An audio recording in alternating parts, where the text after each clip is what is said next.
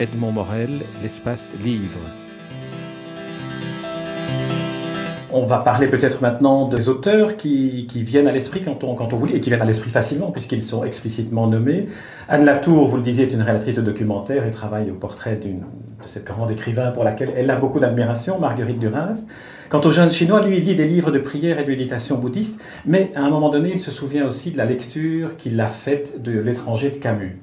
Et j'ai eu le sentiment que vous aviez écrit les chapitres euh, Anne Latour en utilisant la manière, le style, la liberté d'écriture de Marguerite Duras. Il y a notamment tout un chapitre euh, qui est euh, basé sur des, extraits de manuels de conversation. Et le style très simple de, du jeune chinois est finalement exactement la ligne claire de l'étranger de Camus. Ben, bravo pour Camus, parce que c'est vrai que c'est vrai que l'étranger de Camus, quand même, c'est fort. Il n'y a pas à dire. On peut se moquer, trouver que c'est la littérature pour classe terminale, mais tellement juste. Et, je l'ai relu euh, pendant l'écriture de ce livre, euh, parce que j'avais envie de raconter quelque chose comme ça, l'histoire d'un homme et euh, qui va à l'enterrement de sa mère et il y a de ça hein, c'est le fils qui va qui va là à l'enterrement à la crémation de sa mère. Donc c'était c'était important comme référence. Et puis Duras. Alors Duras évidemment c'est la Chine qui l'amène dans ce récit. C'est la, relation qu'elle a avec la Chine personnelle intime. C'est la relation qu'elle a avec l'homme chinois avec l'amant chinois. Puisque Fan Wendong qui porte un autre nom dans la réalité mais lui, dans la réalité, ou sa mère d'ailleurs, sont originaires d'une ville euh, qui s'appelle euh, Fushun, euh, dans le Liaoning. Et cette ville est la ville, je l'ai découvert en écrivant le roman, et à ce moment-là, c'était très exaltant pour le romancier, que cette ville est la même que celle qui s'appelait à l'époque Fushuen, euh, dont est originaire euh, l'amant de, la Chine du Nord de Marguerite Duras. Donc vous ne saviez pas au moment où vous avez commencé à situer l'action Non, non, non, j'étais complètement perdu. Quand d'ailleurs, quand j'ai découvert le fait divers, Fouchoun, j'ai cherché bon, très peu d'informations. Il y avait un club de foot où il y avait eu un joueur français. J'avais absolument aucune idée de ce que pouvait être Fouchoun. Et c'est en, travaillant un peu sur le sujet, tout d'un coup, je, et, ce garçon, en plus, quand il est venu à Paris, avait la beauté de l'amant de la Chine du Nord, vraiment. Euh, euh, et, là, j'ai découvert que Fouchoun, c'était Fouchouane. Et Fouchouane, c'est vraiment l'endroit de. Et c'est voilà, c'est des miracles d'écriture. Et à ce moment-là, quand vous découvrez ça en écrivant votre texte, vous êtes parti. Vous êtes euh, illuminé, quoi, allumé complètement, parce que en plus, les faits vous donnent raison, l'histoire vous donne raison. Oui, non, c'est effectivement c'est la, fiction là qui, rejoint la, réalité. Il y a une synchronicité extraordinaire.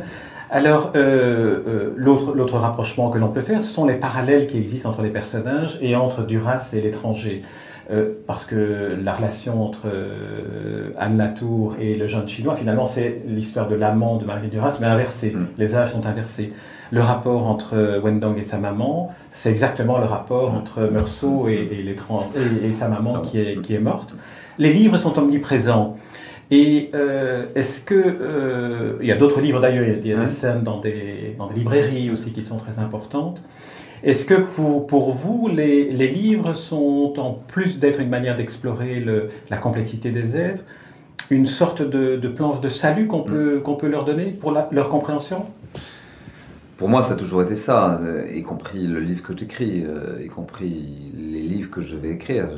en ce moment, je suis dans une période où, ayant délivré, hein, comme on dit, euh, comme les femmes disent, tout deliver, comme disent les anglo-saxons, je, suis vraiment dans la recherche éperdue d'un sujet qui sera un peu comme une sorte de petite planche de, liège euh, qui me permettra de flotter euh, et, de, et, de, nager et de surmonter, de survivre comme ça. Et donc, les livres ont toujours été ça, les livres sont importants.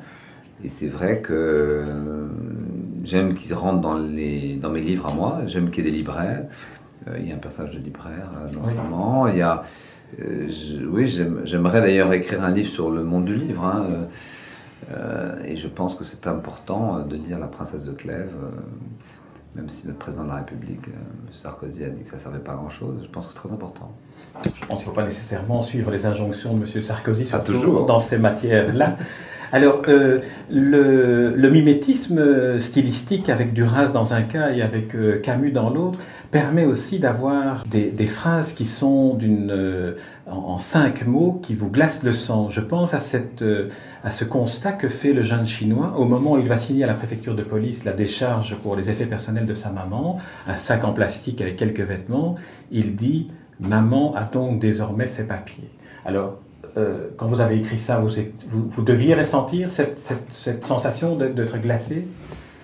Oui, pendant toute l'écriture de ce récit, évidemment, je pense qu'il a précédé, c'est-à-dire euh, le temps que j'ai passé avec ce jeune Chinois quand il est venu à Paris, euh, l'espèce d'enquête affective que j'ai faite sur sa mère, et, et, après le moment où je suis allé le rejoindre, lui, dans son pays pour voir comment il vivait ça. Et puis pendant l'écriture, euh, j'étais très bouleversé en fait. Euh, c'est étrange, je ne jamais arrivé de pleurer en écrivant, mais euh, j'étais dans une espèce de nécessité d'écrire ce livre extrême et, pourtant tout, tout m'éloigne. Je ne parle pas un mot de mandarin, je, vis tout sauf comme un, sans-papier.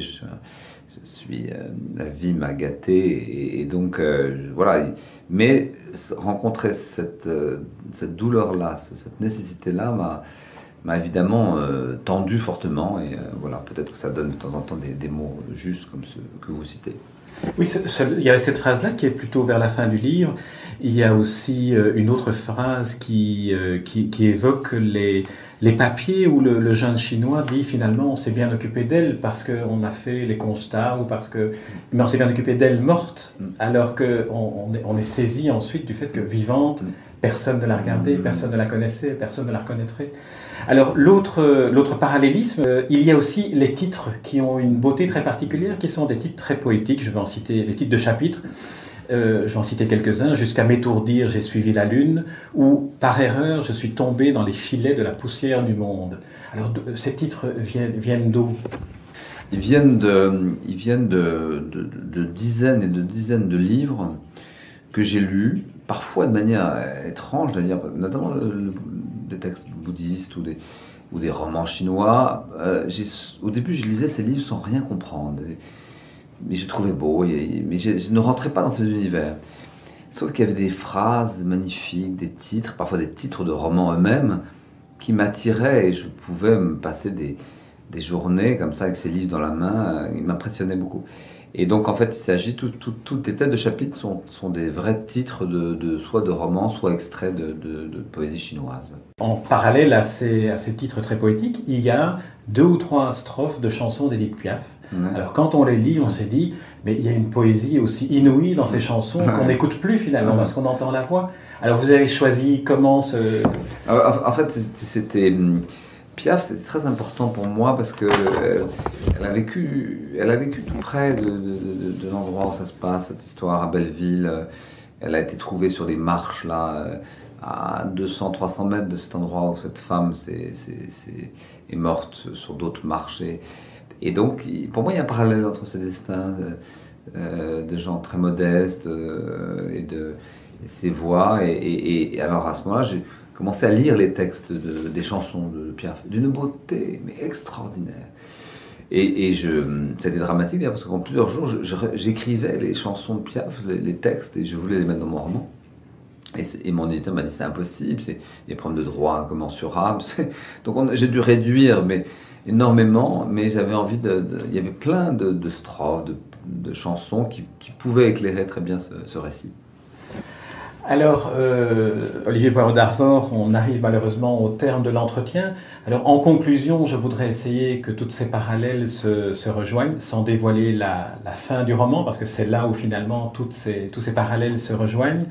Alors, euh, voici un, roman indispensable qui, redonne à la littérature une de ses fonctions essentielles et qui n'appartient qu'à elle, prendre conscience par l'émotion qu'elle engendre de la réalité des êtres que seule la littérature peut faire percevoir et transmettre de l'intérieur.